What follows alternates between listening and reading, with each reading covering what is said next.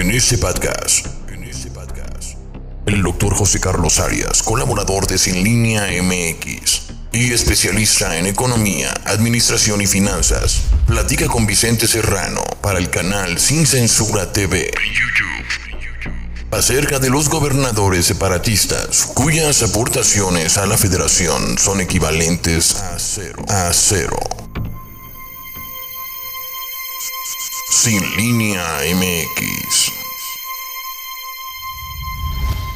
Déjeme saludar al doctor José Carlos Arias, colaborador de Sin Línea MX. Doctor, ¿cómo te va? Te mando un abrazo. Buenas tardes. Hola, mi querido Vicente. Muchas gracias. Un abrazo para ti, para todo el auditorio y para el equipo. Pues hay bastantes temas candentes que analizar. Déjame ponerte sobre la mesa este de los gobernadores separatistas, los de la Alianza Federalista, que han incluso amagado al presidente Andrés Manuel López Obrador y después se han arrugado por la reacción que generan sus declaraciones. Eh, hablan de aportaciones, eh, hablan de dinero, hablan de atención, hablan de justicia.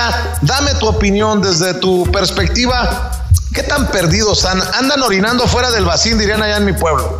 Sí, mira, este, yo creo que seguimos presenciando un escenario en el que la definición de prioridades marca las acciones y el discurso de los distintos actores políticos. Mientras el gobierno federal ha decidido en atender los problemas más urgentes e importantes del país, como administrar la pandemia e impulsar la economía, este grupito de 10 gobernadores siguen haciéndolo eh, en asuntos irrelevantes y tratando de, de lograr argumentos mediáticos, ya desesperados por su pérdida de popularidad de cara al, proceso electoral del 21. El nuevo discurso de estos desposeídos de la popularidad es que ellos mantienen a la federación y quieren romper el pacto fiscal que se estableció en 2007 gracias a los votos que emitieron varios de ellos mismos en el Congreso y al que emitieron sus partidos. Para colmo le llaman alianza federalista, como si el federalismo tuviera algo que ver con el centaverismo, ¿no? Que es, que, que es lo que están persiguiendo a través de que se instaure un nuevo pacto fiscal. De lo que no se han dado cuenta estos 10 genios es que sus estados juntos solo aportan 30% de los fondos que todas las entidades federativas entregan al gobierno federal, pero reciben de regreso más de lo que aportan.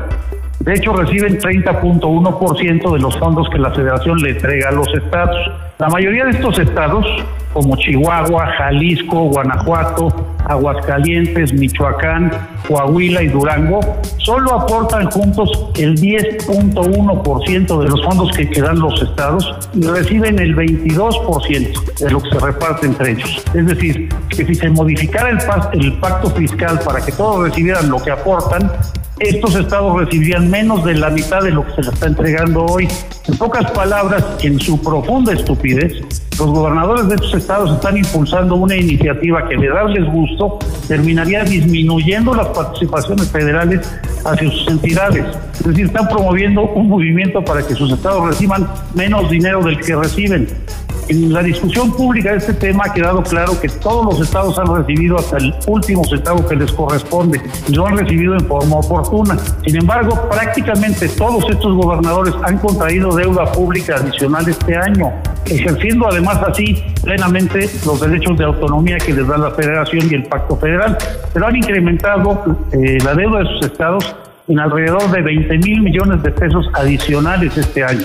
Eh, algo que no ha hecho el gobierno federal. Y esta deuda la han adquirido a una tasa promedio superior al 13% anual que sus habitantes van a tener que pagar durante muchos años de los que vienen. Y ni así les alcanza. Reciben más de lo que aportan y además siguen sobre, sobreendeudando a sus entidades.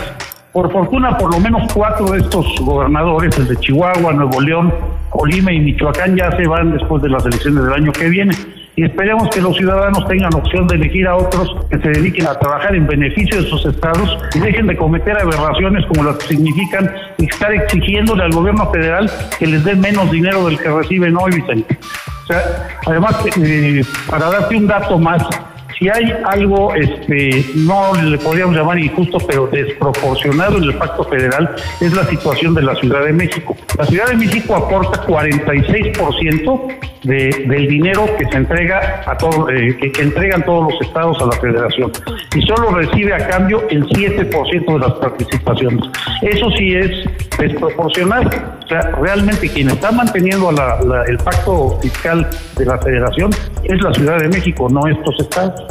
Ese sería mi comentario, Vicente. Pues ojalá que asuman su realidad y se dejen de tonterías, porque están pateando el avispero, me imagino, obviamente que llevan intereses politiqueros electorales, pero pues ponen eh, con los pelos de punta a cualquiera, doctor.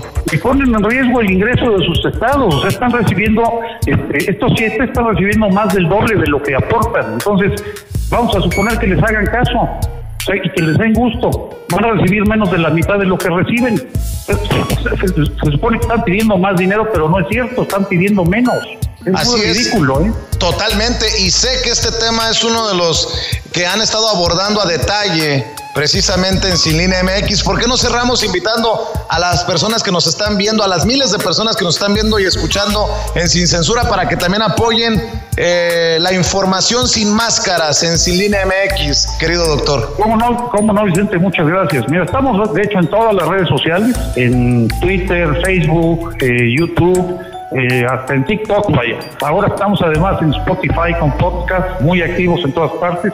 Y nos pueden ver en el canal de YouTube en las noches a las 8 con el video de nuestra compañera Erika González este, y los demás programas que tenemos todo el día pero eh, básicamente eh, en nuestra página que es www.sinlineamx.com. Ahí están todos los artículos y ahí es donde pueden eh, llegar a la fuente, ¿no? Doctor José Carlos Arias, salúdanos a todos por favor ahí en Sin Línea y te mando un abrazo y siempre agradecido por tu generosa participación en este espacio libre como el viento. Al contrario, el agradecido soy yo y todos nosotros por el espacio que nos brindas, Vicente, y te mandamos un abrazo muy fuerte de parte de todos a ti y a todo el equipo y por supuesto al auditorio.